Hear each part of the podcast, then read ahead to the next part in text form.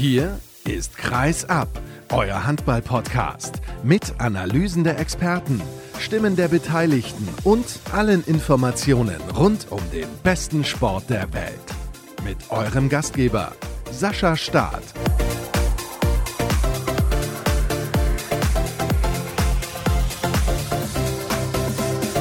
Es ist die große Jubiläumsfolge. Schön, dass ihr eingeschaltet habt zu einer ganz besonderen Ausgabe von Kreisab. Heute, exakt vor zehn Jahren, ging dieses Format das erste Mal auf Sendung, damals auf der Plattform Sportradio 360. Und heute, beziehungsweise besser gesagt seit vielen Jahren eigenständig, hört ihr diese Sendung mit einem kleinen Rückblick. Und darauf freue ich mich im zweiten Teil, nee, im dritten Teil der heutigen Ausgabe. So ist es korrekt.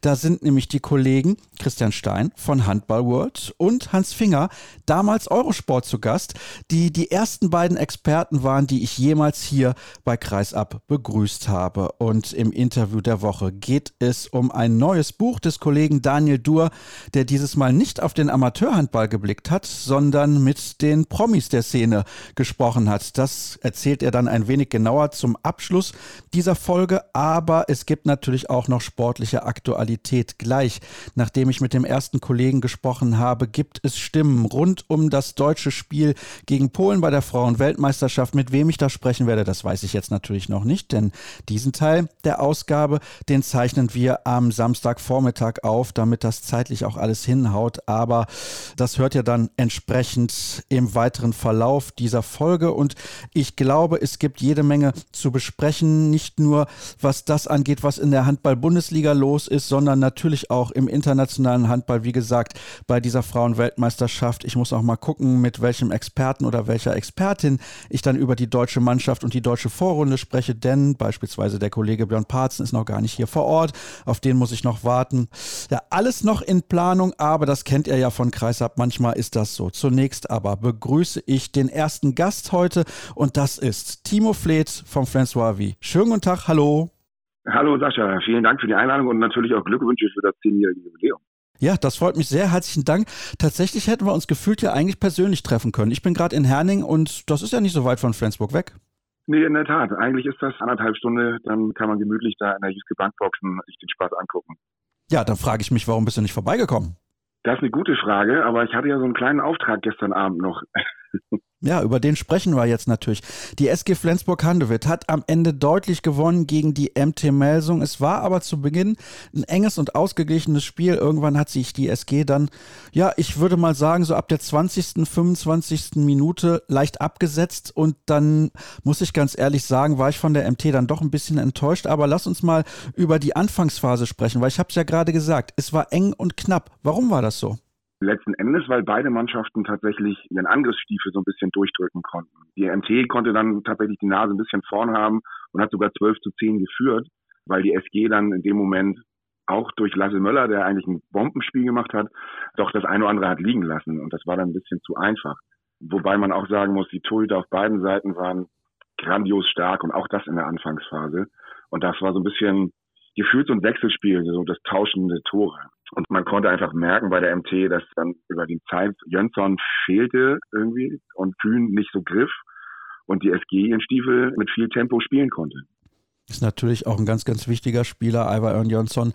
Wenn der nicht mit dabei ist, verändert das das Spiel der MT, weil er ja auch mit Erik Balenciaga sehr, sehr gut harmoniert, haben wir in den ersten Wochen, ja mittlerweile Monaten dieser Saison feststellen können. Als die MT mit 12 zu 10 führte, da war ich mir nicht ganz so sicher, was ich jetzt vom weiteren Verlauf der Partie erwarten sollte. Denn Flensburg hat ja unter der Woche ein Spiel verloren bei den Kadetten Schaffhausen, nachdem er das Hinspiel übrigens in Flensburg haushoch gewonnen hatte. Und das ist natürlich sehr, sehr ärgerlich, weil man wahrscheinlich diese beiden Minuspunkte jetzt in die Hauptrunde mitnehmen wird in der European League. Daher, ja, ich war mir nicht ganz sicher. Könnte das jetzt wieder so ein Spiel werden, wo die SG nicht die eigenen Erwartungen und Ansprüche erfüllt. Was hast du in dem Moment gedacht? Also ich hatte ein mulmiges Gefühl, bin ich ganz ehrlich, weil nur ein Training viel über das Video und das Besprechen quasi gelöst werden musste in Richtung Melsung. Und das, was die SG in der Schweiz geboten hat, gerade in der Schlussphase, wo offensiv ja, ja tendenziell überhaupt nichts lief, da war, da war schon ein bisschen Grummeln dabei in meinem Bauch, muss ich sagen. Aber es ist auch typisch SG, Und auch die Entwicklung quasi der SG im Moment mit den vielen Neuen, dass es immer mal wieder diesen Ausreißer gibt, wo dann bestimmte Dinge vielleicht nicht funktionieren, wo vielleicht der Kopf nicht ganz da ist oder vielleicht schon zu früh wieder eingepackt. Und da haben sie dann einfach ein bisschen, ja, fehlende Konstanz irgendwo. Und dass sie dann gegen Melsung das so wieder rausholen können, das war schon stark. Ja, das muss ich ganz ehrlich auch zugeben, weil ich war ja hier in Herning in der Halle und habe mir das Spiel der dänischen Frauen gegen Serbien angeguckt und das war auch bis in die Schlusssekunden hinein sehr, sehr spannend und sehr eng. Also nicht auch, weil in Flensburg war es ja nicht so, aber mein Fokus lag natürlich dann auch auf dem Spiel in der Halle. Und wenn du dann das Endergebnis hinterher siehst von 34 zu 24, dann fragst du dich natürlich schon, wie das zustande kommen konnte. Also bis zur Pause hätte ich auch gesagt, das ist eng. Das fühlte sich auch einfach eng an. Aber die SG hat es einfach geschafft, tatsächlich über ihre Deckung und da teilweise mit drei Kreisläufern gedeckt, plus Mas Mensa in dem Innenblock. Dann haben sie ja, Torhüterleistung gehabt und sie konnten da wirklich zulegen. Und Blas Blagotinzek, der, der endlich mal auch jemanden hatte mit Christo Panz, mit dem er auf Augenhöhe sich balgen konnte da, das war schon eine gute Leistung in der Defensive, die schlussendlich dann auch das Tempospiel der SG ermöglicht haben. Da muss man natürlich auch sagen, dass Melsung viele Fehler drin hatte und auch wirklich Abspiele, gerade auch Kühn, wo der Ball dann im Seiten ausgelandet ist, was vielleicht auch einfach an ja, fehlenden Eingespieltheit oder fehlenden Konstanz, was seine Person betrifft, im Spiel der MT auch wiedergespiegelt hat. Und das hat die SG dann auch wirklich gnadenlos genutzt. Das ist natürlich die große Stärke der SG, in dieses Tempospiel zu kommen, über eine gute Abwehr mit starken Torhütern. Und das war ja einige Zeit die Frage, ob sie das regelmäßig hinbekommen würden, weil Nikolai Krikau, sagen wir mal so, er ist nicht unbedingt dafür bekannt, dass er ein Defensivspezialist ist, was die Trainerposition angeht, also dass er sich besonders darauf fokussiert, sondern der spielt natürlich vor allem vorne, also lässt er besser gesagt, einen fantastischen, schnellen, schönen Handball spielen, wobei das ja auch in den ersten Wochen nicht immer so gut funktioniert hat kommen wir gleich noch drauf zu sprechen. Aber lass uns noch mal kurz auf die MT schauen. Warst du hinten raus enttäuscht oder war es eher so, dass du sagst, sehr gut, mit Jönsson hat halt so ein wichtiger Spieler gefehlt. Das war ein ganz, ganz entscheidender Faktor und deswegen überrascht es mich vielleicht doch nicht. Also ja, Jönsson hat gefehlt und das auch deutlich. Aber ja, ich bin auch enttäuscht tatsächlich. Ich finde, dass bis auf Balenciaga vielleicht beide Halbpositionen kaum Entfaltung hatten. Die Kreisläufer nur in der Anfangsphase zum Zuge kamen. Danach hatte sich die SG dann ein bisschen besser darauf eingestellt. Und das ist dann unterm Strich zu wenig. Gerade auch wenn du einen Torhüter wie Simic hast, der ja rein paradentechnisch komplett auf Augenhöhe mit Kevin Möller gewesen ist, der ja auch eine ganz starke Leistung hat. Und deswegen unterm Strich kann man schon sagen, dass die MT eigentlich mehr können müsste. Hat sie gestern definitiv nicht auf die Platte gebracht. Jetzt ist es so, die SG ist in der Tabelle an der MT Melsung vorbeigezogen. Und ich habe es ja vorhin so ein bisschen angedeutet, dass es in den ersten Wochen und Monaten für die Flensburger nicht so wirklich rund lief. Sie hatten dann Ergebnisse dabei, wo man sich gefragt hat, wie kann das eigentlich so zustande kommen? Und da war man, kann ich mir vorstellen, du wirst es ja miterlebt haben vor Ort in Flensburg, nicht immer wirklich zufrieden. Das, was die reine Leistung angeht, war man definitiv nicht immer zufrieden. Da war da war viel Schatten durchaus bei dem Licht, was auch da war. Also die SG konnte bislang ja durchaus auch ihre Höhen zeigen, wo sie dann auch zeigen konnte, was eigentlich alles in dieser Truppe steckt. Ich sage nur Gummersbach. Das war aber auch eines der wenigen, wo es vielleicht über 60 Minuten oder 50 Minuten wirklich alles gepasst hat. Dafür war aber eben auch viel, wo es sichtbar war, dass es eben noch neu ist, wo es sichtbar ist, dass die Spieler noch nicht in allen Situationen miteinander schon mal gestanden haben. Und diese Automatismen, diese letzten Prozente, die werden auch über die Zeit erst kommen. Schön ist, dass sie dann für eine Spitzenmannschaft vielleicht auch einfach typisch dann diese Spiele trotzdem häufig gewinnen. Dass es dann noch viel Luft nach oben ist teilweise und es auch weiterhin Ausreißer nach unten geben wird, bin ich mir sehr sicher. Ja, das ist dann erstmal so. Aber das nehmen sie in Flensburg auch auf der Führungsebene in Kauf und sind sich dessen auch völlig bewusst, dass es da Schwankungen geben. Du hast ja gerade auch schon diese Partie in Gummersbach angesprochen, die man mit 42 zu 32 gewonnen hat. Jetzt hat man wieder mit 10 Toren gewonnen, ebenfalls gegen einen hoch eingeschätzten Gegner. Ja, vielleicht nicht eine absolute Spitzenmannschaft, aber Melsung hat ja in dieser Spielzeit bislang absolut überzeugt. Davor hat man zu Hause mit acht Toren gegen die Rhein-Neckar-Löwen gewonnen. Davor gab es einen Sieg mit sieben Treffern gegen Eisenach. Okay, ist ein Aufsteiger. Davor hat man mit fünf in Erlangen gewonnen.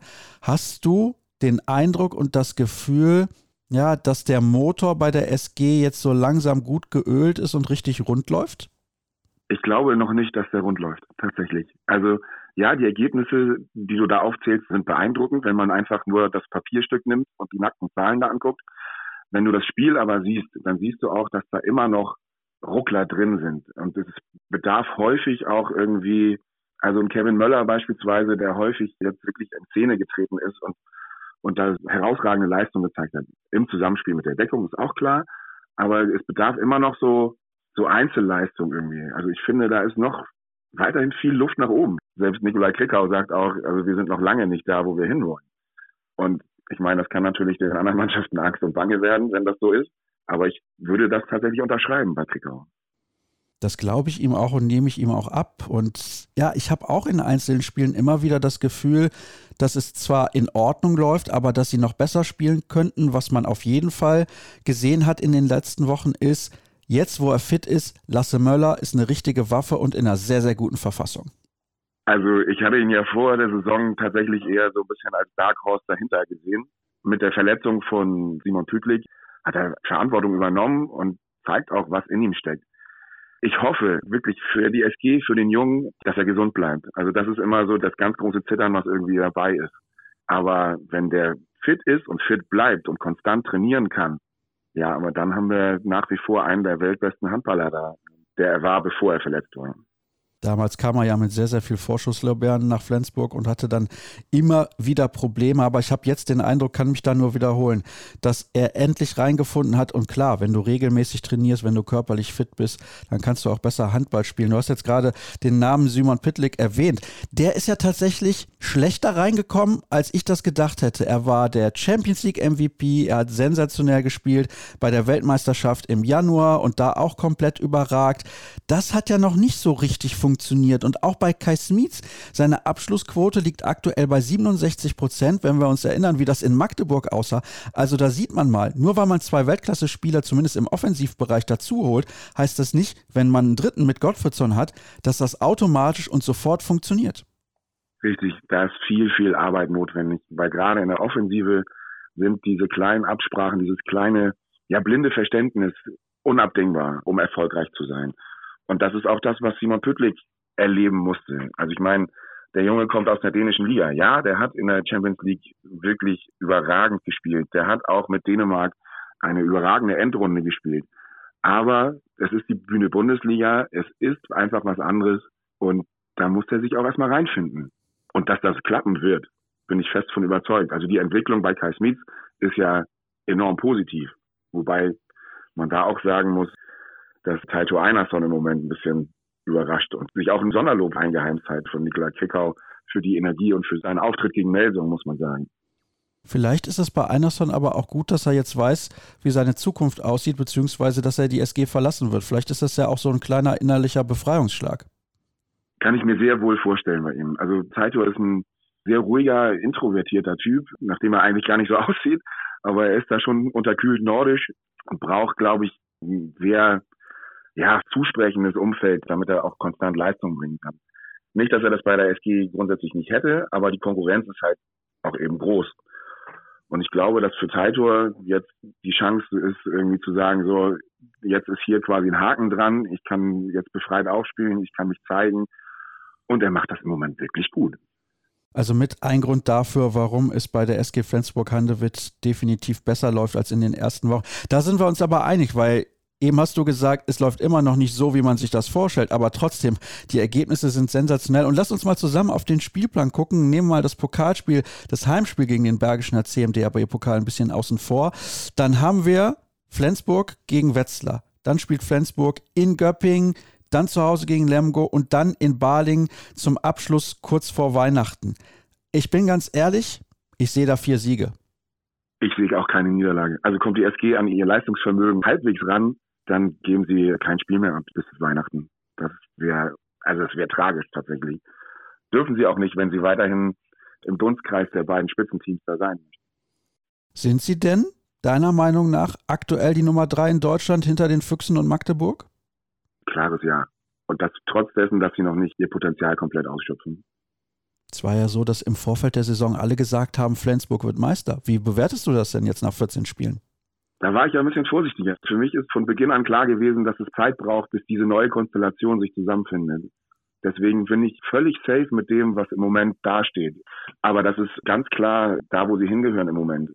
Sie gehören an die Spitze oder an die erweiterte Spitze. Dass im Moment Magdeburg und die Füchse noch die Nase vorn haben, ist auch völlig okay. Aber so weit weg ist die SG nicht. Und im Moment würde ich sie genau da Richtung Platz drei auch einordnen. Und damit stehen sie für mich genau da, wo sie hingehören.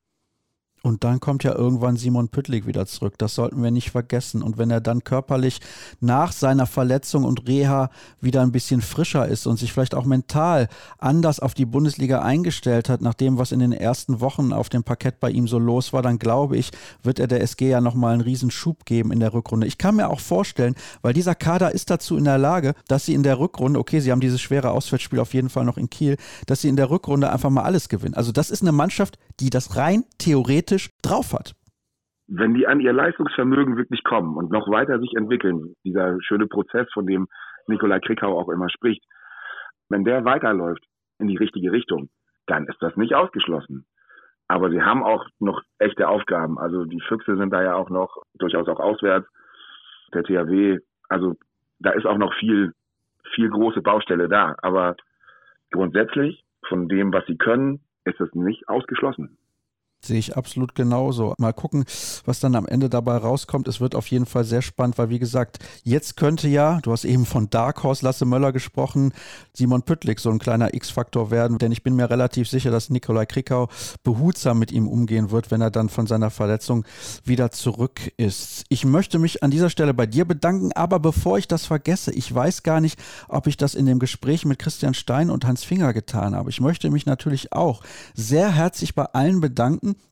die in den letzten zehn Jahren bei Kreisab zu Gast gewesen sind, die zur Verfügung gestanden haben, die sich die Zeit genommen haben, mit mir zu plaudern über ja, mein größtes Hobby, den Handball und vielleicht auch euer größtes Hobby, den Handball, sonst würdet ihr wahrscheinlich hier nicht regelmäßig reinhören, aber das ist nicht selbstverständlich. Viele Kollegen sagen, ja, ich habe eigentlich die Zeit nicht, aber ich nehme sie mir trotzdem sehr, sehr gerne, um mit dabei zu sein. Das weiß ich enorm zu schätzen. Ich möchte mich sehr herzlich bedanken für die tolle Unterstützung. Es gab beispielsweise insgesamt fünf Crowdfundings, um unterschiedliche Projekte zu unterstützen. Das hat jedes Mal hervorragend funktioniert. Auch da herzlichen Dank an alle, die mit dabei gewesen sind, um das zu unterstützen. Vielen Dank an alle, die regelmäßig Werbung machen für Kreisab, die mit anderen Leuten vielleicht darüber sprechen, die, die regelmäßig reinhören. Das weiß ich alles sehr, sehr zu schätzen, finde ich großartig. Das wollte ich nicht vergessen haben, weil ich glaube, so ausführlich habe ich das definitiv in dem Gespräch mit den beiden Kollegen, was ihr dann nachher hört, nicht getan. Aber ja, nochmal danke übrigens auch an alle, die sozusagen zum Geburtstag gratuliert haben. Ihr habt da in den sozialen Medien jetzt auch ein kleines Video zugesehen.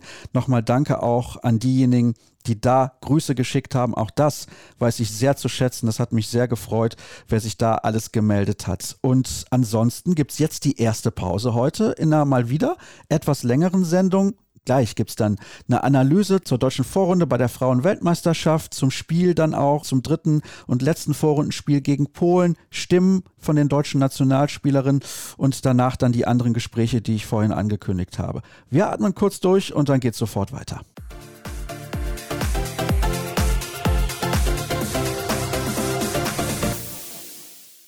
Es geht weiter natürlich mit der Frauenweltmeisterschaft. Eben haben wir über die Bundesliga gesprochen in dieser Folge und jetzt begrüße ich den Bundestrainer Markus Gaugisch, dem ich gratulieren muss zum höchsten Sieg einer deutschen Mannschaft jemals bei einer WM gegen ein europäisches Team. Was sagst du denn dazu? Ja, gratulieren darf. Natürlich, das freut mich. Wusste ich nicht, ist auch sekundär. Ich glaube, das Wichtigste ist, wir haben unseren Handball gespielt, waren sehr selbstbewusst in der Verteidigung, haben Druck gemacht es gab, glaube ich, keine polnische Spielerin heute, die nicht gespürt hat, dass zwei Hände anfliegen, was dann auch für die Torhüterinnen einfach eine gute Hilfe war. Und entsprechend sind wir froh, dass wir das heute auf die Platte gebracht haben. Gibt es irgendetwas in diesem Spiel, was dir nicht gefallen hat? Ich werde sicher was finden. Ich werde was finden für mich, was ich den Spielerinnen noch mitgeben kann, vielleicht die ein oder andere Situation. Aber jetzt heute Abend ist vor allem eben erstmal Zeit, zufrieden zu sein und dieses Gefühl mitzunehmen. Deshalb glaube ich, ein perfektes Spiel gibt es nie. Es gibt immer Verbesserungsmöglichkeiten und wir wollen auch immer besser werden. Deshalb ist es auch so wichtig, dass wir dieses Spiel bis zum Ende so durchgezogen haben und weiter hinten geackert haben. Ich glaube, das hat gezeigt, dass die Spielerinnen auch nicht zufrieden sind und satt sind, sondern dass sie einfach alles wollen. Mir war schon im Spiel der Polen gegen Japan aufgefallen, dass die vielleicht eine Tendenz haben, auf den Halbpositionen ins Stürmerfall zu gehen. Da habt ihr heute einige von provoziert. Inwiefern war das auch ein bisschen dein Matchplan? Ja, wir wollten das machen. Das ist ja immer so, wenn wir so offensiv verteidigen, dann gibt es für die Außenspielerinnen viele 1 gegen 2 Situationen oder eben für die Halbverteidigung Situationen, wo man ein bisschen zu spät kommt. Und da braucht man eben jetzt das Gefühl, wann gehe ich dazu, wie früh öffne ich die Lücke nach außen. Und da haben wir natürlich schon auch gesehen, dass immer mal wieder diese Lücke 1, 2, 5, 6 angegriffen wird und wir dann eben da auch zustellen können. Ist trotzdem nicht so einfach gegen Polen, weil sie ja auf beiden Außenpositionen sehr, sehr gute Schützinnen haben. Das muss man einfach sagen. Und da hat uns dann Kathi heute auch in den richtigen Momenten einfach dieses Selbstvertrauen gegeben, wenn wir mal zugestellt haben, dass dann von außen eben der Ball auch abgewehrt wurde. Und deshalb, glaube ich, kommt man dann in so ein Gefühl und mit jeder dieser Aktionen wird der Gegner natürlich auch unsicherer. Und das muss man eben herstellen. Bei den vergangenen Turnieren war es häufig so, bei dir auch im letzten Jahr oder bei Herrn Gruner in den Jahren davor. Er musste sich auf einen kleinen Kern an Spielerinnen konzentrieren, um Spiele zu gewinnen. Das hat sich nach dieser Vorrunde, glaube ich, ein klein wenig relativiert. Ja, wir sind eine, eine, Mannschaft, die auch sehr flexibel ist. Also wir haben ja auch gesehen, als heute, dann hat Xenia eben auch auf Rückraum rechts Akzente gesetzt. Wir haben, wir haben die Möglichkeit, in der Deckung unterschiedliche Leute spielen zu lassen, die alle ihre Qualitäten haben. Und Deshalb brauchst du das auch. Also ich glaube, diese Flexibilität, unterschiedliche Spielstile zu haben, das ist ja das, was wir anstreben wollen. Alles natürlich auf einer guten Basisdeckung und dann auch vorne. Wir haben Tore aus dem Rückraum gemacht, wir haben eins gegen eins Tore gemacht, wir haben über den Kreis gespielt, über Außen gespielt. Also da war heute viel dabei. Ja, und aber, also ich, es ist wie immer, ich drehe nicht durch, wenn wir schlecht spielen, aber ich drehe auch nicht durch, wenn wir sehr, sehr gut spielen, so wie wir es heute gemacht haben, sondern wir nehmen das mit, was wir haben und was wir gut gemacht haben und versuchen das eben als eine Basis und einen Standard zu etablieren. Fazit nach der Gruppenphase insgesamt dann sehr, sehr positiv. Jetzt warten drei Gegner, die man deutlich besser kennt. Und auch heute hat man ja schon gesehen, haben alle Spielerinnen hier auch betont was das für ein großer Vorteil ist, wenn man weiß, was auf einen zukommt. Ich nehme an, du siehst das nicht im Ansatz anders. Nein, das war ja auch schon in den letzten beiden Spielen so. Ich glaube, man hat ja auch gesehen, was Japan leisten kann. Das ist brutal. Also ich habe da allerhöchsten Respekt, was die für 60 Minuten für ein Pensum runterreißen. Sie sind schon zwei Stunden vorher hier in der Halle, trainieren wie die Verrückten. Also das ist eine wahnsinnige Disziplin und es ist sehr, sehr schwer zu spielen. Und in dem Moment, wo du halt nicht genau weißt, was auf dich zukommt, dann zögerst du vielleicht diesen einen Schritt. Und heute wussten wir, okay, das und das sind die Aktionen. Ich muss auch sagen, dass Polen zu Beginn so Standards, die sie eben drauf haben, dass sie die erwartet haben, wie wir sie verteidigen wollen. Und die konnten sie auch lösen dann. Und dann hat aber eine kleine Umstellung gegriffen. Und das ist, glaube ich, der Moment, wo wir sagen können, wir sind ein bisschen weiter. Also wir sind einfach flexibler. Wir haben noch in der Schublade noch ein paar Lösungen. Und die können wir dann ausspielen. Auch wenn die Formation sich nicht verändert, sind es dann so Kleinigkeiten wie Absprachen. Wer geht wann hoch? Wie verteidigen wir 2-2? In welche Räume steuern wir die Spielerinnen? Das, das sind Kleinigkeiten, die man dann vielleicht von außen gar nicht sieht die aber jetzt so Stück für Stück besser werden. Und ich glaube, da sind wir noch, sind wir immer noch in der Entwicklung und das ist ja auch, auch gut. Aber ja, die drei Spiele, die jetzt vor uns liegen, die werden auch knüppelhart. Aber wir sind froh, dass wir eben wissen, was auf uns zukommt. Dann hoffen wir, dass die Entwicklung so positiv weitergeht. Herzlichen Dank, Markus. Dankeschön.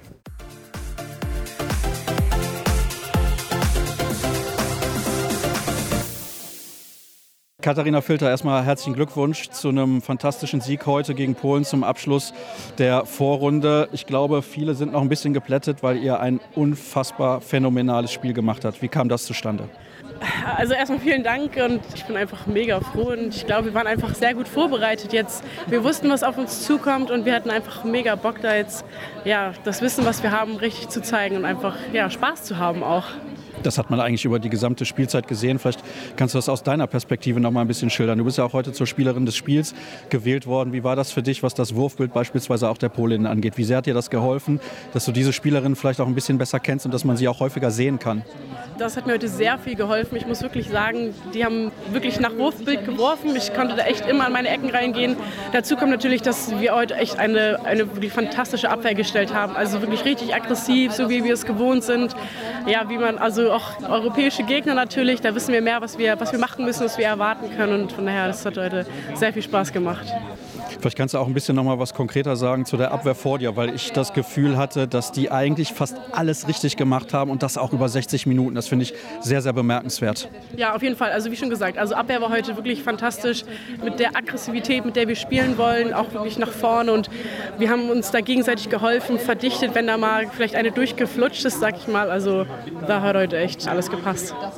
Kurzer Fun-Fact am Rande: Das ist der höchste Sieg einer deutschen Mannschaft aller Zeiten bei einer Weltmeisterschaft gegen ein europäisches Team. Nie hat Deutschland höher gewonnen gegen eine Mannschaft aus Europa. Was sagst du denn dazu? Ja, krass. Also wusste ich nicht, hätte ich nicht so erwartet. Freut mich natürlich mega, also dass das ja quasi nochmal so on top so eine kleine Belohnung ist für unsere Leistung und ja, bin einfach stolz auf uns.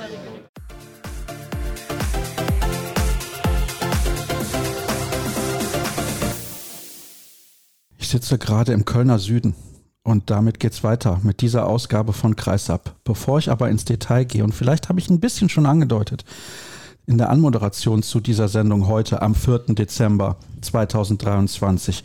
Hören wir mal rein, wie sich das vor einigen Jahren angehört hat, als ich das erste Mal zwei Gäste begrüßt habe, die sich mit Handball ein bisschen auskennen. Zumindest war das damals mein Hintergedanke und meine Idee dass das so sein würde. Und jetzt muss ich natürlich die Datei suchen, aber ich finde sie. Wir hören mal rein.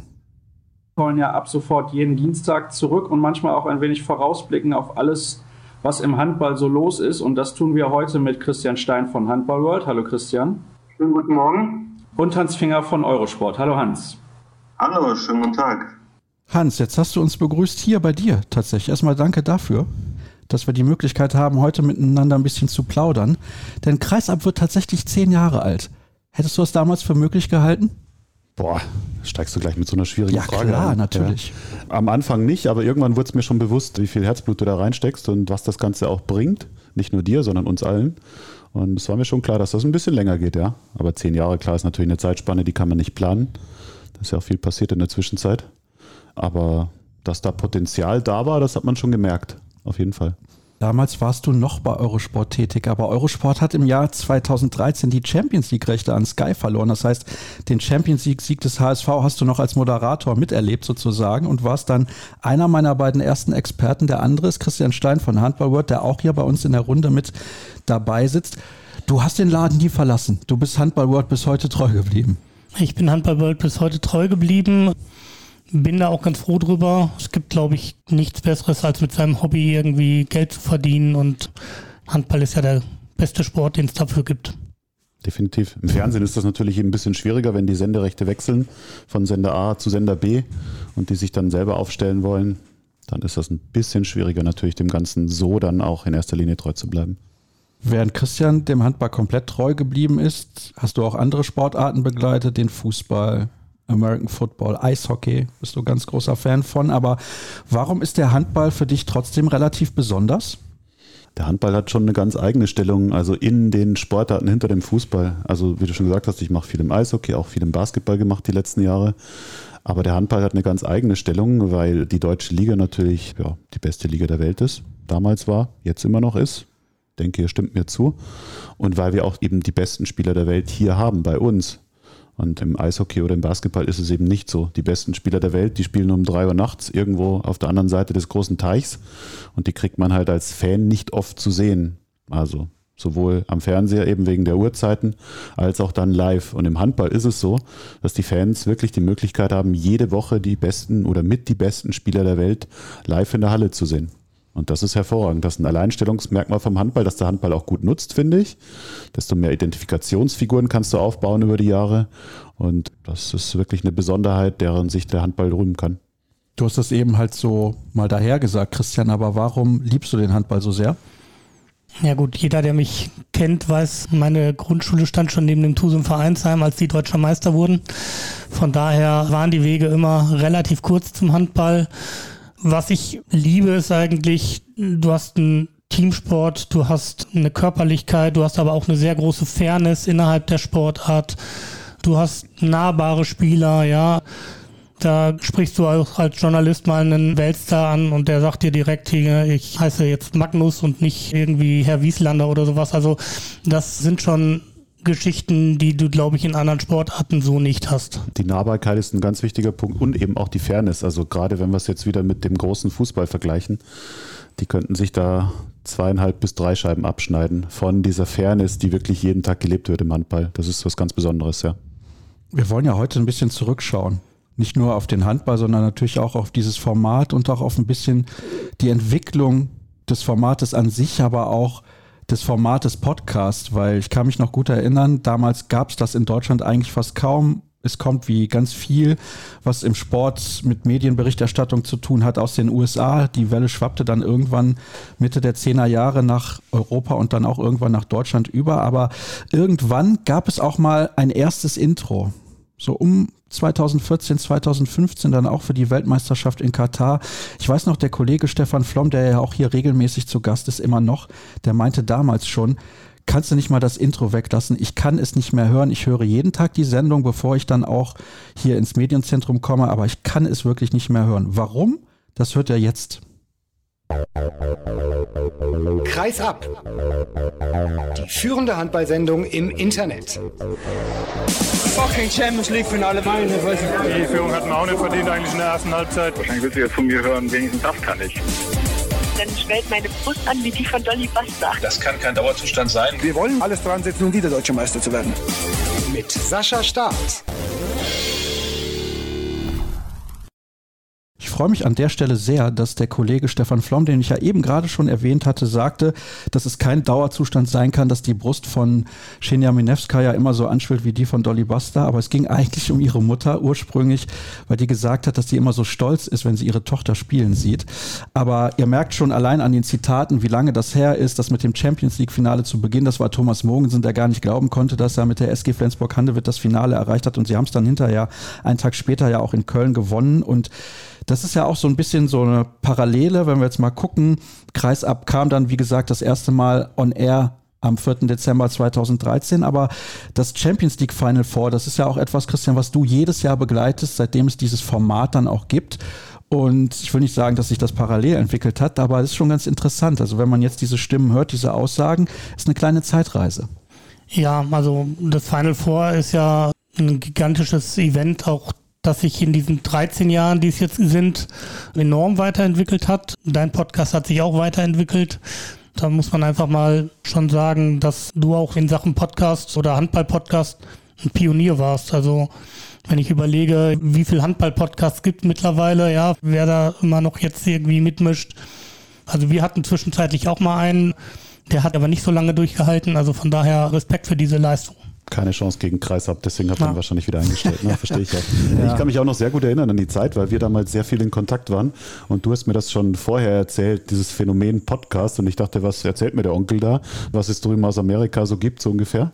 Aber ich habe mich da mal auch so ein bisschen beschäftigt damit und fand das auch interessant, aber in der Tat warst du ein Pionier. Du warst mit der Erste, der dann auch wirklich den Ehrgeiz hatte, das regelmäßig auf den Markt zu bringen für eine Sportart wie Handball, was eben nicht selbstverständlich war damals, weil das Format keiner kannte und der Handball vielleicht auch nicht nicht groß genug schien, um das umzusetzen. Und ich habe das natürlich gerade in der Anfangszeit sehr intensiv verfolgt.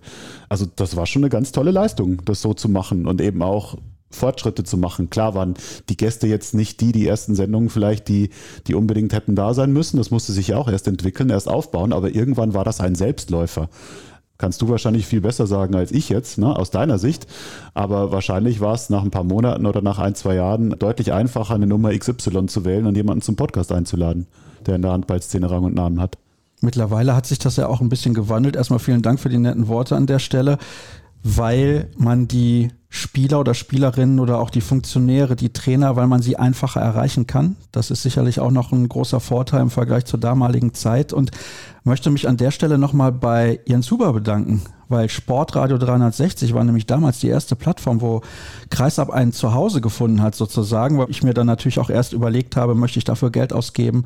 Ich brauche auch ein bisschen was an Reichweite, damit es Leute überhaupt hören und das auch ernst nehmen. Das ist ja auch so ein Punkt, wenn irgendwann jemand neu anfängt und irgendwas auf die Beine stellt, dann heißt es, ah, ob das was Vernünftiges ist, ob das auch gut gehen kann, wie du das auch eben gesagt hast. Aber ich glaube, das ist dann auch so ein Punkt, wenn die Hörer und auch die Beteiligten irgendwann mal feststellen, dass das was ganz grundsolides ist und auch vernünftig gemacht und auch mit Leidenschaft, und das höre ich heutzutage auch immer noch regelmäßig, dann nehmen sie es auch entsprechend ernst und auch wahr. Das geht euch ja bei Handball World genauso. Also irgendwann hat jeder gemerkt, dass die Online-Referenz für Handballberichterstattung in Deutschland Handball World ist. Und da habt ihr auch eine Zeit lang für gebraucht, nehme ich an. Ja, also jetzt kramen wir mal zurück. Wir haben jetzt nächstes Jahr dann unser gefühlt 25-jähriges Bestehen von Handball World. Da liegen die Wurzeln irgendwie Ende 1999. Und da muss man aber schon sagen, dass so direkt von Anfang an eigentlich die Handball-Community schon relativ aufgeschlossen war. Trotzdem, dass man sozusagen diesen Stellenwert erstmal sich klar machen musste, dass wir mittlerweile auch der Marktführer im deutschsprachigen Handballbereich eigentlich sind, weil es gibt auch keine Konkurrenz in der Hinsicht, die tagtäglich bundesweit über Handball berichtet. Ja, der Handball spielt ansonsten vor allem im Regionalteil sich irgendwo ab, in den Tageszeitungen. Es gibt dann bundesweit halt noch Wochenzeitungen wie die Handballwoche, die eine sehr, sehr gute und wichtige Arbeit auch machen. Es gibt monatliche Magazine, aber es gab nichts, was tagtäglich über Handball berichtet hat. Von daher sind wir da auch in so eine Marktlücke reingestoßen damals und unser Glück war mit Sicherheit die Handball-WM 2007. Oh, da gab es Kreisab natürlich noch lange nicht. Da gab es Kreisab noch nicht, aber 2013, als Kreisab losging, na, da wirkte das ja noch irgendwo nach. Das waren ja fünf, sechs Jahre. Das merkte man ja schon noch, den Hype von damals. Ne? Und der ein oder andere hatte noch so einen Rest Schnäuze wahrscheinlich angeklebt irgendwo an der Oberlippe. Also sprich, das, klar, das war die Zeit, das war ein Hype in Sachen Handball, absolut. Und den musste man auch mitnehmen. Die Welle musste man dann auch reiten. Aber wie war das aus deiner Sicht, als du losgelegt hast? Was hattest du für Hoffnungen? Was hattest du für Befürchtungen auch, dass das schiefgehen könnte? Also meine größte Befürchtung war von Anfang an immer der Ton, muss ich ganz ehrlich sagen. Ja, weil damals, also ich hatte, glaube ich, ein 30-Euro-Headset zu Hause und habe dann die Leute immer über Skype angerufen. Und dann musste man natürlich dafür sorgen, dass die Leitung irgendwie funktioniert und dass der Empfang einigermaßen gut ist. Noch heute lege ich da relativ viel Wert drauf. Das ist nicht immer so, wie ich mir das wünsche auch. Ich glaube, ich bin auch der Einzige, der im Podcast alles schneidet und das ist sehr viel Arbeit und kostet auch sehr, sehr viel Zeit. Also Kreisab nimmt pro Woche anderthalb bis zwei Tage in Anspruch. Und das ohne ein Cent Geld dafür zu bekommen, das ist natürlich dann immer so ein Punkt, wo man sich auch überlegen muss, ob das sinnvoll ist, weil es halt sehr, sehr viel Kraft auch kostet und Durchhaltevermögen. Ich glaube, das ist ein ganz gutes Wort dafür, dass man eben auch nicht irgendwann sagt, nach einem Jahr oder zwei Jahren, ich weiß nicht, es hören nur ein paar hundert Leute und die Hörerzahlen haben sich ja in der Zwischenzeit mehr als verzehnfacht. Also in der ersten Sendung haben ein paar hundert Leute zugehört und das ist jetzt mittlerweile ein ganz, ganz anderer Standard. Also von daher bin ich da sehr dankbar, dass die Leute relativ treu geblieben sind. Aber tatsächlich der Ton war mein größtes Problem und natürlich die Verlässlichkeit irgendwie hinzubekommen. Weil ich finde es sehr wichtig, wenn man so ein Produkt auf die Beine stellt, dass die Leute sich darauf verlassen können, dass das auch erscheint. Und klar denke ich mir manchmal, finde ich für nächste Woche jetzt noch ein Thema? Gibt es da irgendwas? Haben wir nur eher langweilige Spiele in der Männerbundesliga? Was passiert dann auch bei den Frauen? Und interessiert das überhaupt dann alle Leute? Und ich merke das auch, das finde ich auch immer sehr interessant, dass insbesondere emotionale Themen die Leute sehr reizen. Wir hatten zu Beginn dieser Saison das Thema rund um Lea Holstein, die nicht weiter Handball spielen durfte aufgrund dieser Orthese. Das hat die Leute total mitgenommen und begeistert. Finde ich gut, dass das so ist. Auf der anderen Seite finde ich dann auch wieder ein bisschen schade, wenn man vielleicht mit einem Trainer, also ich hatte mal ein tolles Interview mit Sebastian Bagatz, der die A-Jugend von GWD Minden trainiert. Er hat dann irgendwie erzählt, warum bei GWD in der Jugend immer 3-2-1 gedeckt wird. Und auch in der zweiten Mannschaft noch. 3-2-1 gedeckt wird und warum sie das tun und welche Risiken es da gibt und so weiter. Das finde ich halt persönlich total spannend, Manchmal habe ich aber den Eindruck, da draußen interessiert das keinen, sondern nur die absoluten Nerds. Ja, also zum einen zum Aufwand kann man natürlich sagen, guck dir mal andere Podcasts auch an, auch wo Radiostationen oder Fernsehstationen dahinter stehen. Die schaffen es gerade mal einen im Monat zu senden. Also da muss man wirklich sagen, das ist halt ein enormer Aufwand, den man eigentlich nicht hoch genug einschätzen kann, wenn man da wirklich sich Woche für Woche eine Sendung auf die Beine stellt. Und die zweite Sache ist halt, sicher ist es ein Nerd Faktor auch. Wir haben es ja auch bei uns auf der Seite, ja. Wenn ich überlege, was wird bei uns geklickt, da könnte ich mal provokant raushauen, ein toter Handballer ist ein guter Handballer, weil der generiert Aufrufe, egal wie schlecht er gespielt hat. Das sind halt Sachen, emotionale Sachen interessieren die Leser immer. Und du kannst wirklich sinnvollen oder wirklich Mehrwert eigentlich bieten und es spiegelt sich in den Klickzahlen gar nicht so wider manchmal. Also das ist dann immer schade. Manchmal muss es aber auch nur die richtigen Leute erreichen. Wenn du jetzt Sebastian Bagatz ansprichst, wenn der hinterher irgendwann mal ein Angebot, was weiß ich, von den naja, Rhein-Neckar-Löwen nicht, aber von anderen Vereinen oder sowas mal kriegt als Trainer, dann kann das auch eine Rolle gespielt haben, dass er mal bei Kreisab war und seine Philosophie vorstellen konnte. Und also, Sascha kriegt dann die fette Provision, ne? Ist so. So ist so. Ganz klar. Dann Von bin ich ganz ehrlich, würde ich mich schon freuen, wenn er irgendwann zu den Rhein-Neckar-Löwen geht, weil die ein bisschen betuchter ja. sind als andere Vereine. Oder wolltest du das jetzt per se ausschließen mit deiner Aussage? Nein, ich mag den Daniel Hase bei den Rhein-Neckar-Löwen sehr gerne. Deswegen wünsche ich ihm weiter, dass er den Nachwuchs da betreuen darf. Aber natürlich sind die Rhein-Neckar-Löwen gerade im Nachwuchsbereich einer der Clubs, die sehr viel machen, neben den Füchsen und Magdeburg. Von daher ist es gerade im Nachwuchsbereich vielleicht einer der Top 3 Clubs, die wir in Deutschland haben. Jetzt muss ich euch ganz kurz mal unterbrechen, weil du sagst ja, ne, dass du nichts dafür bekommst. Heute bekommst du was dafür. Und ich nehme jetzt mal mein Headset ab und du darfst das gerne weiter kommentieren. Okay, ich bin sehr gespannt. Übrigens kann ich an der Stelle auch noch erklären, dass ich eine CD dabei hatte, als ich zu dir gekommen bin und dich eben abgeholt habe, Christian. Oh, ein Keks. Ein Keks sage ich schon. Wie nennt man das denn noch? Ein Muffin. Ein Muffin. Das ist natürlich sensationell. Das werde ich auf jeden Fall abfotografieren. Vielen Dank, damit hätte ich nicht gerechnet. Essen wir das jetzt während der Aufnahme? Dann schmatzen wir. Das geht natürlich dann nicht. Also ich muss da sagen, also das sind natürlich Muffins, Geburtstagsmuffins mit Smarties obendrauf, ohne jetzt Werbung machen zu wollen, aber dem Geburtstag angemessen auch mit einem Happy Birthday Teller für Sascha oder beziehungsweise deinen Podcast, ne? Einer meiner Lieblingspodcasts ist der von der Zeit und da wird immer dabei gegessen. Aber der dauert auch fünfeinhalb bis acht Stunden. So lange sitzen wir heute nicht hier, das weiß ich. Ist auch gut so. Da darf gegessen werden. Also sprich, man darf essen beim Podcast, muss aber nicht. Das darf auch als Deko da stehen bleiben, ist kein Problem. Aber ich dachte, ein bisschen was in Sachen Rahmenhandlung müssen wir schon einbauen hier. Ja, sensationell. Herzlichen Dank dafür. Sehr so aufmerksam. Smarties, es gibt natürlich auch andere Produkte in der Schokolinsen heißt das. Schokolinsen. Ah, okay. Schokolinsen. Alles klar. Ja, sehr gut. Dann wissen wir das jetzt auch. Jetzt habe ich den Faden aber leider komplett verloren. Du warst bei der Hegemann-CD. Bei der Hegemann-CD. Richtig. Es ist eine CD, das werde ich natürlich in den sozialen Medien entsprechend dann auch präsentieren. Eine CD mit einem wirklich wahnsinnig beschissenen Logo, kann man wirklich so sagen, mit Paint noch gemacht, würde ich mal behaupten. So ein Handballer, der halt wirft und das ist in den Farben gelb und blau gehalten. Um mal zu erzählen, woher das eigentlich kommt, dass ich überhaupt im Handballjournalismus unterwegs bin. Die Leute wissen es, ich komme aus Solingen und Ende der 90er Jahre war ein Trainer tätig, den man jetzt auch noch ab und an mal hört. Robert Funktion. Hanning. Robert Hanning, ja, sehr Schon mal gehört den Namen, ja. ja und Fun Fact übrigens zu Bob Hanning. Mein damaliger Klassenlehrer war sein Torwart-Gespannpartner. Aha. Ja, also siehst du mal, da schließt sich der Kreis komplett bei dieser Sendung. Ja. Aber Bob Hanning war damals der Trainer der SG Solingen, Thorsten Jansen war da links außen, Michael Hegemann war Rückraumspieler wir wissen es, auch Weltmeister dann geworden, 2007. Florian Kehrmann. Florian Kehrmann, genau. In der Saison allerdings schon nicht mehr da, spielte damals noch schon beim TBV Lemgo. Also er hat den Aufstieg der SG Soling in die erste Liga nicht mehr mitgemacht, aber in Nordrhein-Westfalen gibt es Privatradios und zwar gefühlt in jedem zweiten Ort und die sind verpflichtet, einmal am Tag eine Stunde Bürgerfunk zu senden. Das Niveau dieser Sendung hält sich in Grenzen wage ich jetzt mal zu behaupten, immer noch. Aber damals gab es natürlich eine, die war ganz hervorragend. Die hieß Overtime. Die habe ich einmal im Monat moderiert und da war dann immer ein Spieler der SG Solingen zu Gast. Und das musste man damals auf CD noch dann vorbeibringen beim Radiosender. Und die erste Sendung oder die ersten zwei, drei Sendungen, die wurden noch auf Tonband aufgenommen. Und wenn dann jemand gehustet hat, musste man mit Schere und Tesafilm das Husten rausschneiden. Also so wir reden über Mitte der 90er Jahre, um das mal sagen, zeitlich ja. einzuordnen.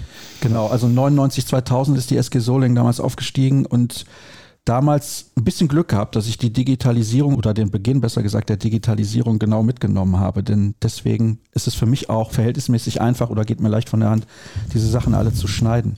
Aber es sieht wirklich sehr gut aus, muss ich sagen, dieser Muffin. Wir machen ja gleich eine ganz kurze Pause, denn um die Hörer schon mal darauf vorzubereiten. Nächste Woche hört ihr den ganzen Quatsch nochmal. Natürlich dann mit neuen Themen, die wir besprechen werden, aber lass uns da mal weitermachen bei der Geschichte, die wir eben schon ein bisschen angerissen haben. Hans, weil du gesagt hast, du hörst zum Beispiel gerne einen Podcast der Zeit. Und wenn der so ewig lange dauert, ist das ja auch extrem nerdig. Denkst du generell, ist es besser, so nerdig zu sein und ein gewisses Alleinstellungsmerkmal zu haben? Weil ich manchmal schon überlege, in anderen Sportarten ist es definitiv in Deutschland im Fußball so, im Basketball gibt es auch einiges. Es gibt aber auch sehr viel jetzt im American Football, was die NFL angeht. Mir ist die Auswahl da fast schon zu groß einfach. Mir ist die Auswahl auch zu groß, ja. Man muss da schon sehr selektiv vorgehen. Ein Podcast soll und darf nerdig sein, ja, finde ich schon. Weil ein Podcast eine wunderbare Art ist, die Zielgruppe auch sehr effektiv zu bedienen. Weil hören nebenbei kann jeder, egal ob es im Auto ist oder im Flieger oder im Zug. Ne? Deswegen, also wenn ich, ich gebe zu, ich habe nicht jeden Tag fünfeinhalb Stunden Zeit, um mir einen Podcast anzuhören. Aber gerade wenn ich dann unterwegs bin, wenn ich auf Reisen bin, dann gehen da schon mal drei, vier Stunden noch am Stück da drauf, wenn ich die habe für eben den genannten Podcast, aber ich höre auch gern andere. Also um es nochmal zu betonen, ein Podcast darf und muss auch irgendwo ein bisschen nerdig sein, weil das zielgruppenkonform ist, weil das angepasst ist. Natürlich ist es gut, wenn man auch eine breitere Masse irgendwo ansprechen kann, aber das wird der Podcast so, glaube ich, nicht schaffen. Da gibt es andere Medien, andere Medienformen auch für, um das zu leisten. Also ein Podcast muss nerdig sein. Und ja, mir geht es auch so. Ich bin auch erschlagen von der ganzen Auswahl. So wie wenn ich Netflix anmache, weiß ich überhaupt nicht, wo ich hin soll. Nach links, nach rechts, nach oben, nach unten. Aber das ist ja dann der Reiz auch eben, sich genau die schönen Sachen rauszupicken, die man dann hört, die einem gefallen und die einem dann den Mehrwert liefern. Du hast eben erzählt, Christian, dass ihr ja auch kurz mal einen Podcast hattet. Und ich glaube, das ist so ein Punkt, den ich vorhin angesprochen habe, dieses Durchhaltevermögen. Das ist nicht so einfach eben, das immer regelmäßig und verlässlich auf die Beine zu stellen. Ja, also bei unserem Podcast war ich ja jetzt nicht Teil des Teams, deswegen kann ich auch nicht sagen, woran es da letztendlich gescheitert ist. Aber es ist natürlich, man muss immer gucken, wen lädt man letztendlich ein, über was redet man. Also ne, es ist ja ein Vorproducing, es ist ein Nachproducing. Da geht Zeit drauf und das muss sich natürlich irgendwann auch rechnen. Oder man macht es halt als völliger Enthusiast und packt seine Freizeit da drauf. Ich habe keine Ahnung, wie viel jetzt bei Patreon sozusagen da rumkommt. Aber, zu wenig. aber es wird zu wenig sein. Also von daher, ja, also wirtschaftlich wird sich das nicht rechnen. Man muss ja so ein bisschen querdenken auch, weil eben durch eine gewisse Bekanntheit, die du erlangst durch den Podcast, durch ein gewisses Fachwissen, das dir attestiert wird, vielleicht sich andere Türen öffnen. Und ne, dann ja, also ich sag jetzt mal einfach, die Karriere bei Dein wäre vielleicht ohne Kreisab auch nicht so in dem Sinne gestartet. Also da hast du ja schon eine parallele Karriere gemacht, The Zone, Dein, also das kann sich schon sehen lassen. Hast du mir Fachwissen attestiert, Hans? War das so? Müsste ich habe das jetzt rausinterpretiert. Müsste ich nochmal reinhören. Soll ich das rausschneiden hinterher? Sehr gut, ja. Du wolltest doch eh noch rumschneiden, also insofern. Ja, ja, ganz viele Sachen werde ich da rausschneiden. einklammern. Aber nochmal vielen Dank für die netten Worte. Ja, das ist tatsächlich so. Natürlich ist das die Basis dann auch. Also in dem Fall muss ich sagen, dass alle beruflichen Aufträge, die ich heutzutage habe, von Kreisabkommen sozusagen. Also es hat sich daraus ergeben. Der eine oder andere wird es wissen. Ich bin auch im Bereich Borussia Dortmund Fußball ein bisschen unterwegs und arbeite da sehr intensiv mit den Kollegen der Ruhrnachrichten zusammen, auch in anderen Podcast-Bereichen, jetzt mittlerweile auch im Bereich Gesundheit und Moderation teilweise. Und das kam daher, weil einer der Kollegen mich dann bei der Handball-EM 2016 in Polen angesprochen hat. Er hatte im Vorfeld Kreis abgehört und hat gesagt, ja, dann lass uns doch mal im Bereich Borussia Dortmund zusammenarbeiten. Wir könnten sowas vielleicht auch ganz gut gebrauchen. Daher kommt das also. Aber diese Nummer mit Patreon, an der Stelle vielen Dank natürlich allen, die da jeden Monat ihre kleinen Beiträge zu leisten und mittlerweile summiert es sich auch. Aber es ist bei weitem nicht im dreistelligen Bereich. Also ich kann damit beispielsweise die Kosten decken, dass da jeden Monat was bezahlt werden muss für diese Upload-Software und all so ein Kram, damit das dann an die verschiedenen Podcast-Plattformen überhaupt distribuiert wird und all so ein Kram, dann bezahle ich teilweise auch für Fotos. Die bekommt man ja auch nicht immer geschenkt. Und da auch nochmal Danke an die ganzen Fotografen, die sagen, wir geben dir das trotzdem so, ist auch nicht selbstverständlich. Aber das ist halt ein enormer Aufwand, das hast du ja eben auch angedeutet. Und natürlich braucht man auch eine gewisse Form von Enthusiasmus, weil eigentlich ist das völlig bekloppt, das zu machen, muss man mal ganz ehrlich sagen. Zwei Tage in der Woche. Ja, und vor allem über zehn Jahre. Ja, also am Anfang war es noch nicht so ein großer zeitlicher Aufwand. Da hielt sich das, glaube ich, auch noch mit dem Schnitt noch einigermaßen in Grenzen. Aber ich finde auch, man muss da immer eine gewisse Verantwortung haben seinen Gästen gegenüber. Ich habe auch viele Gäste, die kommen einfach gar nicht aus dem Bereich Audio, sondern das sind Printkollegen und viele sind auch schon sehr, sehr lange mit dabei. Christian, und du, ihr wart in der ersten Sendung mit dabei und du hast dann direkt auf Wiedersehen gesagt. Ja, das war der Höhepunkt und auf dem Höhepunkt soll man abtreten und deswegen dachte ich, ich ziehe mich zurück. Ne? Wie hast du denn in den letzten zehn Jahren den Handball von außen sozusagen wahrgenommen? Bezogen worauf? Ja, auf die Berichterstattung, was sich verändert hat und auch die Veränderung innerhalb der Sportart. Denn wir wissen ja mittlerweile auch durch Regeländerungen oder Regelanpassungen, ist der Sport ein klein wenig anders, als das vor 10, insbesondere als das vor 20 Jahren der Fall gewesen ist.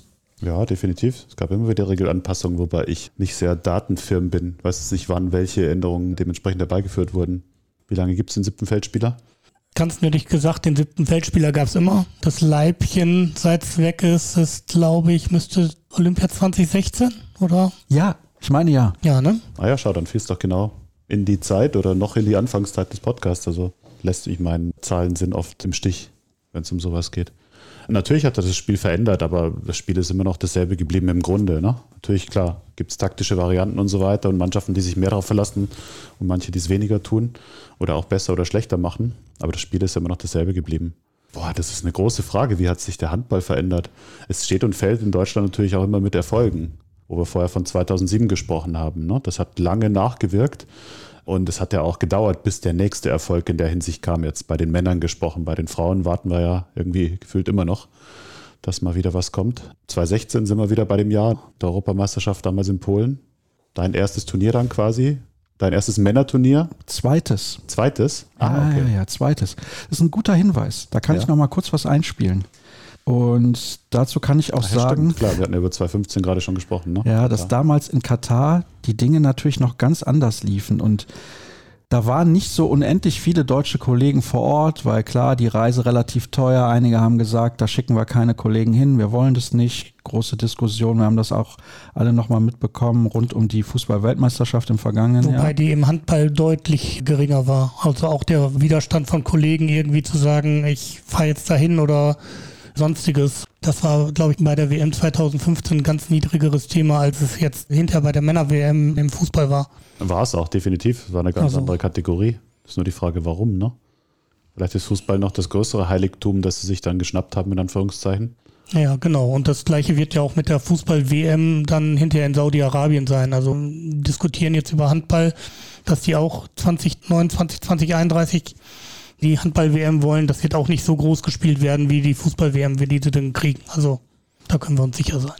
Ja, absolut wird das der Fall sein, was natürlich nicht gut ist, aber das liegt daran, dass eben der Handball nicht so groß ist. Ah, das ist ein toller Moment für so einen Cliffhanger, oder? Ja. Ja, das denke ich auch. Da machen wir eine kurze Pause Ihr hört das jetzt sozusagen nicht, weil wir werden dann nächste Woche direkt weitersprechen über zehn Jahre Kreisab und was sich im Handball und auch in der Berichterstattung rund um den Handball geändert hat und wohin es vielleicht auch noch gehen kann mit diesem Format. Und wir essen jetzt hier erstmal kurz den Muffin. Ich drücke auf den Stoppknopf und ja, ihr hört dann den nächsten Teil der heutigen Ausgabe. Also bis sofort.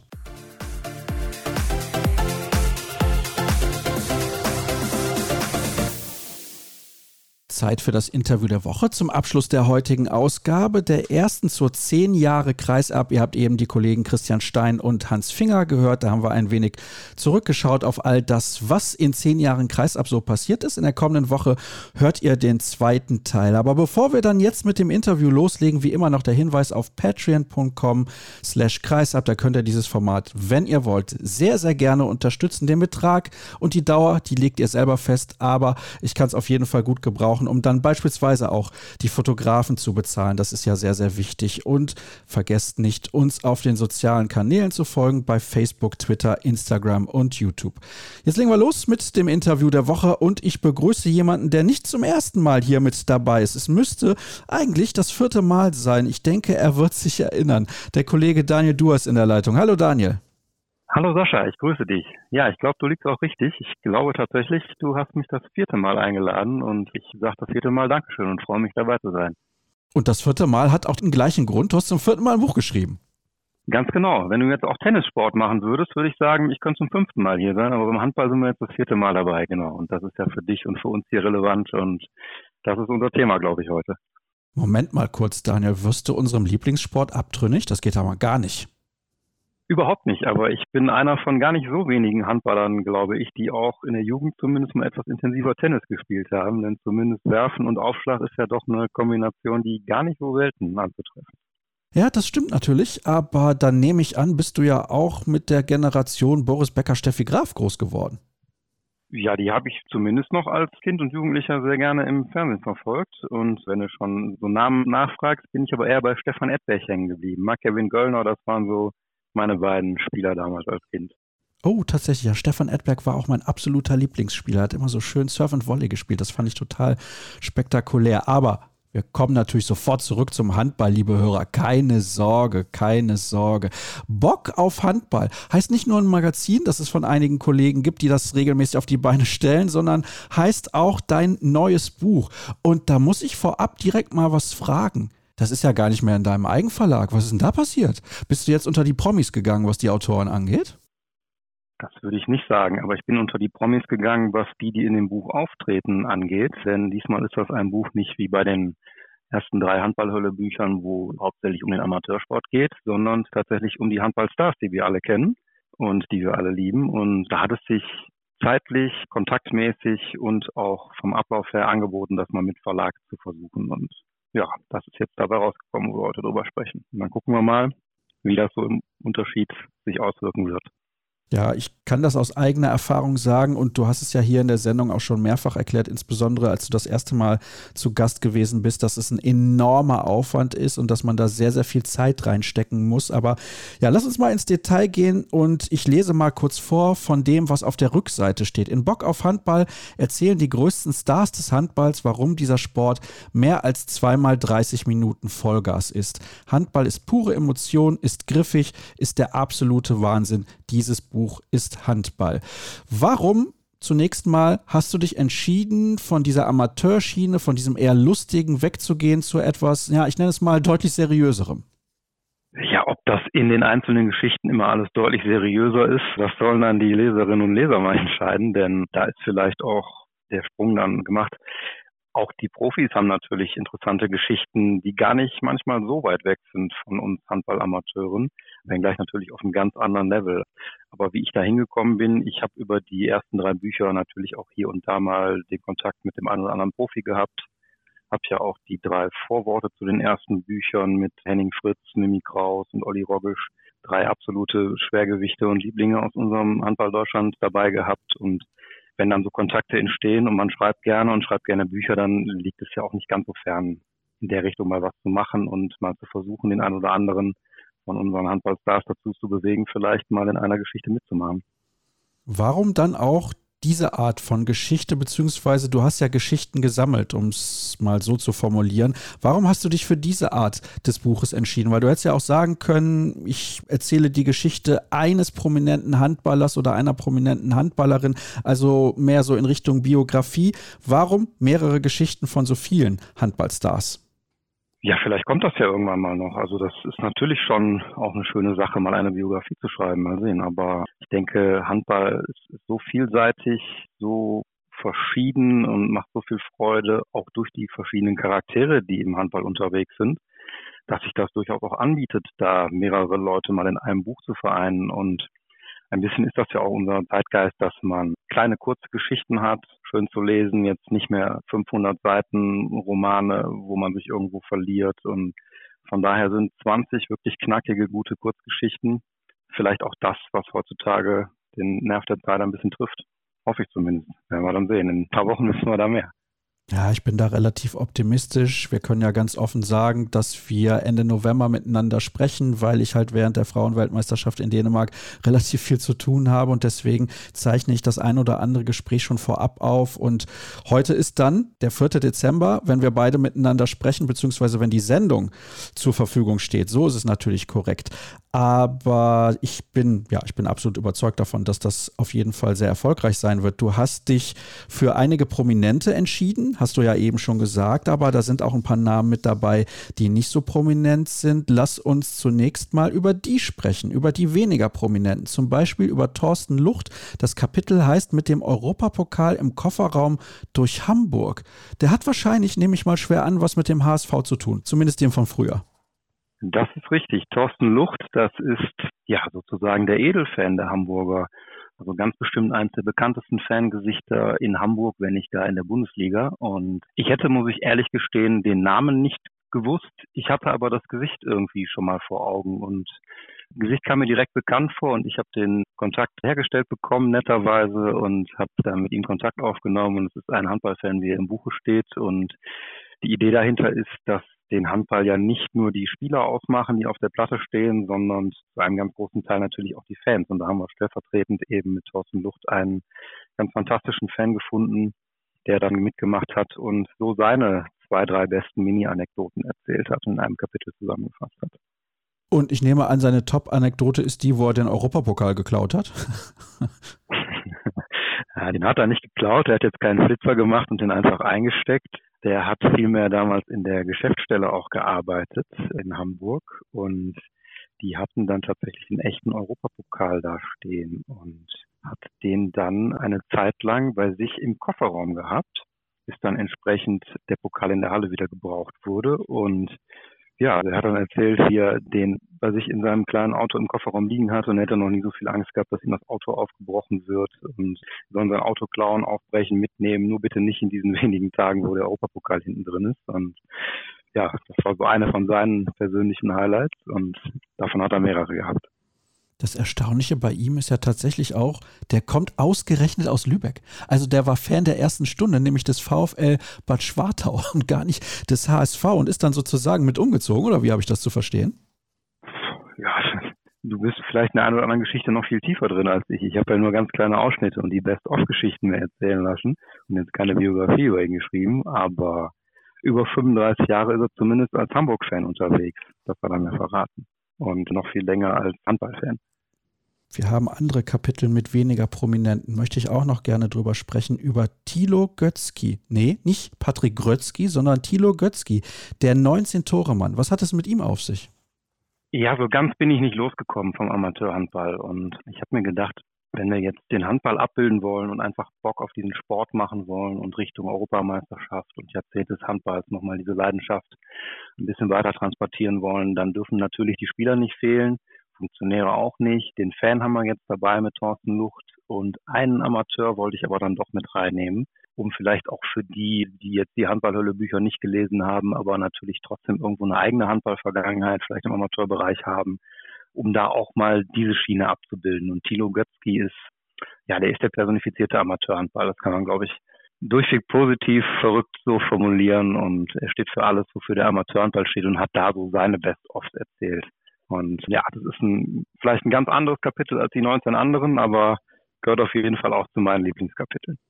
Spitzname Gulle und das Genialste überhaupt ist natürlich Position Rückraum rechts wie links. Also das ist klassisch Amateurhandball. Mehr Amateurhandball geht eigentlich bei der Positionsbeschreibung schon gar nicht mehr.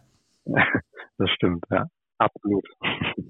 Und er hat gespielt beim TVD 1870 Felbert oder tut es vielleicht immer noch, das wirst du besser wissen. Jahrgang 67, also das ist auf jeden Fall eine Geschichte, die man sich durchlesen sollte. Und du hast mir auch gesagt, ja, ich habe da so ein paar Highlights in diesem Buch, ein paar Kapitel, über die wir auf jeden Fall sprechen sollten. Das machen wir natürlich jetzt auch noch. Zum Beispiel das mit Silvio Heinevetter. Jetzt kennt jeder Silvio Heinevetter als den hochemotionalen Torhüter, der dann aber auch in Interviews sowohl klare Kante zeigt, als auch teilweise relativ zurückhaltend ist, manchmal sehr, sehr tiefgründig, ist immer sehr unterschiedlich bei ihm, der natürlich auch eine prominente Beziehung geführt hat und so weiter und so fort. Ist ja jetzt frisch verheiratet seit einigen Wochen. Aber ja, das ist auch eine interessante Geschichte, nehme ich mal schwer an, weil du was genau aufzeigst bei ihm oder er was genau erzählt. Das ist ja das Entscheidende. Ja, er hat exemplarisch mal von einem Trainingslager berichtet, das er mit den Füchsen Berlin abgehalten hat, und zwar zum Start der Saison 2012, 2013. Da war damals der Trainer Dago Sigurdsson und der ist mit seiner Truppe nach Island geflogen ins Trainingslager in seiner Heimat. Und die haben in Reykjavik dann eine Woche verbracht. Und davon erzählt Silvio dann und ja, das ist eine, auf jeden Fall eine wilde Fahrt gewesen und jetzt nicht bezogen auf großartiges über die Stränge schlagen in irgendwelchen Kneipen oder was, was vielleicht auch mal hier und da an einem Abend dazugehört, sondern er hat einfach unglaublich nett und sympathisch und offen und ehrlich und völlig frei raus, wie man ihn kennt, du angesprochen, erzählt, wie das so aus seiner Sicht war. Und das wirklich Verrückteste daran. Und da ist wieder die Schnittstelle so ein bisschen zum Amateurhandball, zumindest im Denken her, finde ich, ist das er mit seinen zwei Teamkollegen, die wurden in Teams eingeteilt für eine Schnitzeljagd, abgekürzt hat. Also man kennt das Lauftraining in der Vorbereitung, es gibt die Laufrunde und irgendeiner kennt immer die Abkürzung und die wird dann mal genommen, mal mit mehr, mal mit weniger Erfolg. Und ich hatte ja vermutet, möglicherweise ist es im Profibereich nicht mehr so, aber auch da gibt es diese Gedanken, vielleicht wenn es ans Laufen geht, ans Eingemachte geht, sich die Sache etwas einfacher zu gestalten. Das hat er auf eine ganz besondere Art und Weise dann getan. Sprich, Silvio Heinefett hat betrogen. Betrogen ist ein hässliches Wort. Ich würde sagen, er hat, er hat ganz clever den Vorteil auf seine Seite geholt und sehr ökonomisch mit einem unglaublichen Stellungsspiel die Strecke etwas verkürzt. Also will heißen, die Wochenaufgabe war, bestimmte Orte in Reykjavik zu besuchen. Und so auch, das war Dagur, wie ich das mitbekommen habe, recht wichtig, die Kultur seiner Heimat kennenzulernen, die Stadt kennenzulernen. Da sollte beispielsweise ein Fischbrötchen in einer bestimmten Bude gekauft werden. Dann musste eine Kirche fotografiert werden. Zwei, drei weitere Sehenswürdigkeiten sollten besucht werden. Überall musste ein Beweisfoto gemacht werden. Dazu wurde die Mannschaft dann in Dreier-, Vierer-Grüppchen unterteilt und Heine war mit Igropolo und mit Ica Romero ein Dreierteam. Und für die, die Königsaufgabe sozusagen, nämlich um auf einen der vielen umliegenden Berge hoch zu marschieren, zu laufen, wie auch immer, möglichst schnell oben anzukommen, haben die drei sich dann was ganz anderes überlegt und haben kurzerhand mit dem Helikopter die ganze Sache absolviert. Und, und haben sich einen Helikopter gechartert und weil das so wunderbar mit dem Berg funktioniert hatte, haben sie dann gedacht, ach Mensch, dann fliegen wir doch die anderen Etappenorte auch noch kurz ab, machen unsere Beweisfotos. Da steht ja nichts, wie wir das machen sollen. Dann sind wir fertig und dann haben wir den Rest der Woche etwas mehr Zeit, uns die Stadt vielleicht in der Café- und Distro-Szene anzuschauen. Sensationell. Also da merkt ihr schon, liebe Leute, das ist ein ganz interessantes und auch lustiges Buch, weil ich ja vorhin gesagt habe, teilweise ein bisschen seriöser. Das hat Daniel jetzt schon relativ widerlegt.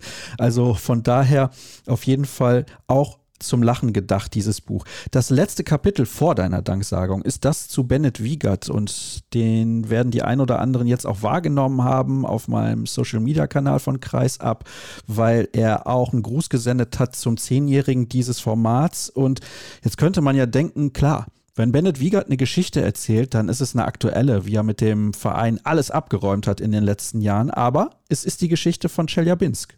Es ist die Geschichte von Chelyabinsk und auch tatsächlich eine meiner, wenn nicht sogar die absolute Lieblingsgeschichte in dem Buch. Da ist Benno nämlich mit dem SC Magdeburg damals als Spieler noch 2007 in der dritten Runde des ERF-Pokals nach Chelyabinsk unterwegs gewesen. Und da war übrigens auch Heinevetter wieder als einer der Dauerbrenner in diesem Buch mit unterwegs und hier und da vielleicht auch nochmal involviert, aber das möchte ich jetzt nicht verraten. Ja, und das war eine ganz, ganz irre Auslandsfahrt mit allem, was so ein Auswärtstrip dann zu bieten hat. Und das hat Benno mir und das möchte ich vielleicht einmal kurz einwerfen, auch stellvertretend für alle anderen 20, die da mitgemacht haben. Das hat er mir mal ebenso in seiner eh schon knapp bemessenen Freizeit erzählt, ohne irgendeine Gegenleistung, ohne alles ganz, ganz lieb und überhaupt nicht selbstverständlich. Ich erinnere mich bei Benno so gut daran, es war ein irre heißer Sonntagabend und Benno hatte gerade die Champions League gewonnen und hatte noch gar nicht richtig Zeit durchzuatmen, war also im Prinzip gerade wieder zu Hause angekommen und hat dann nach seiner eigenen Joggingrunde, das weiß ich, weil ich selber auch joggen war an diesem Abend, also es relativ spät ein bisschen kühler geworden ist, hat er sich dann noch die Zeit genommen, Sonntag spät abends nicht etwa die x-te Tatortwiederholung anzugucken, sondern sich die Stunde Zeit zu nehmen und mir diese Geschichte zu erzählen. Und das hat mich teilweise noch mehr beeindruckt und berührt als die Inhalte der ganzen Geschichten. Also das war eigentlich eine meiner schönsten Erfahrungen damit. Aber jetzt bin ich ein bisschen abgedriftet von der Geschichte, Entschuldigung. Ja, ist ja gar kein Problem. Wir wollen ja auch nicht zu viel verraten. Du hast es gerade eben gesagt. Aber was natürlich dahingehend auch interessant ist, da muss ich als Kollege mal nachfragen, der selber auch schon Bücher geschrieben hat, ist natürlich super, wenn die ganzen Prominenten einem die Arbeit abnehmen. Genau, ja. Das ist dann überhaupt keine Arbeit mehr. Das ist total einfach, schreibt sich alles von ganz alleine. Nein, ein Spaß. Du weißt, was das für eine Arbeit ist, ein Buch zu schreiben. Du weißt aber auch aus eigener Erfahrung, wie viel Spaß das macht, wie erfüllend diese Arbeit ist. Und das ist jetzt natürlich schon etwas anderes gewesen, 20 Geschichten erzählt zu bekommen und nicht sich ein Buch selber auszudenken in dem Sinne. Einfacher würde ich aber sagen, ist es trotzdem nicht, denn du musst ja dann versuchen, diese 20 ja doch komplett verschiedenen Charaktere, wenn du jetzt dir anschaust, ein Heinevetter oder ein Teuerkauf auf der einen Seite. Du hast aber auch einen Bob Hanning dabei, einen Johannes Goller dabei, früheren Vertreter vielleicht, die alle unter einen Hut zu bekommen und deren Charakter auch gerecht zu werden und zu versuchen, irgendwo einen roten Faden beim Schreiben beizubehalten, gleichzeitig aber auch deren Sprache, deren ja, deren Art und Weise zu transportieren und nicht 20 Mal das Gleiche zu schreiben. Von der Art her meine ich jetzt nicht vom Inhalt. Ja, also es ist sehr, sehr viel Arbeit, das kann ich nur bestätigen. Es macht aber auch unfassbar viel Spaß und wir haben ja schon ein paar Mal darüber gesprochen, auch hier in der Sendung, dass es ein tolles Gefühl ist, wenn man das Ding dann hinterher in der Hand hält. Ein letztes Kapitel wollen wir noch thematisieren, das von Dina Eckerle, einmal schwanger und zurück heißt es. Sie ist ja mittlerweile Mutter, ist zurückgekehrt in die Bundesliga, spielt jetzt wieder für den Thüringer HC, wo sie früher schon gespielt hat, war bei einigen Stationen im Ausland unterwegs, in Frankreich, in Ungarn, in Dänemark und jetzt wie gesagt zurück. Aber es geht natürlich um ihre Schwangerschaft. Vielleicht kannst du da noch ein paar Einblicke liefern. Ja, Dina Eckerle hat ein sehr, sehr privates Kapitel mir erzählt und hat ihre Geschichte von ihrer Schwangerschaft und allem, was dann danach so passiert ist, sehr, sehr intim auch und sehr, sehr offen ehrlich mir erzählt. Und da waren alle Emotionen dabei, nämlich von, dass sie ihren Schwangerschaftstest in der Hand hält und geil, ich bin schwanger und im gleichen Moment, scheiße, ich bin schwanger, denn ich bin ja Profi-Handballerin. Das geht ja gar nicht. Wie soll das funktionieren? Ich bin ja Handballerin, das ist ja mein Beruf. Und sie war da, und das hat sie sehr, sehr beeindruckend auch geschildert, in einem Wechselbad der Gefühle, wie man so schön formuliert. Und hat sich da natürlich unglaublich gefreut und das angenommen und war ja damals in Dänemark noch, hat in Esbjerg gespielt und hat sich dann aber auch wieder zurückgekämpft ins Tor und früh wieder angefangen zu trainieren, zu spielen. Zwischendurch aber auch unheimlich gelitten, wenn sie, also sie hat sehr, sehr lange noch trainiert in ihrer Schwangerschaft und hat das aber dann auch furchtbar gefunden, zwischendurch nicht mehr richtig mitmachen zu können, nur noch so ein bisschen machen zu können, nicht mehr Vollgas. Und ja, es ist alles gut gegangen. Sie spielt ja wieder in Deutschland, in Thüringen und ist wieder voll dabei und auch schon wieder sehr, sehr gut.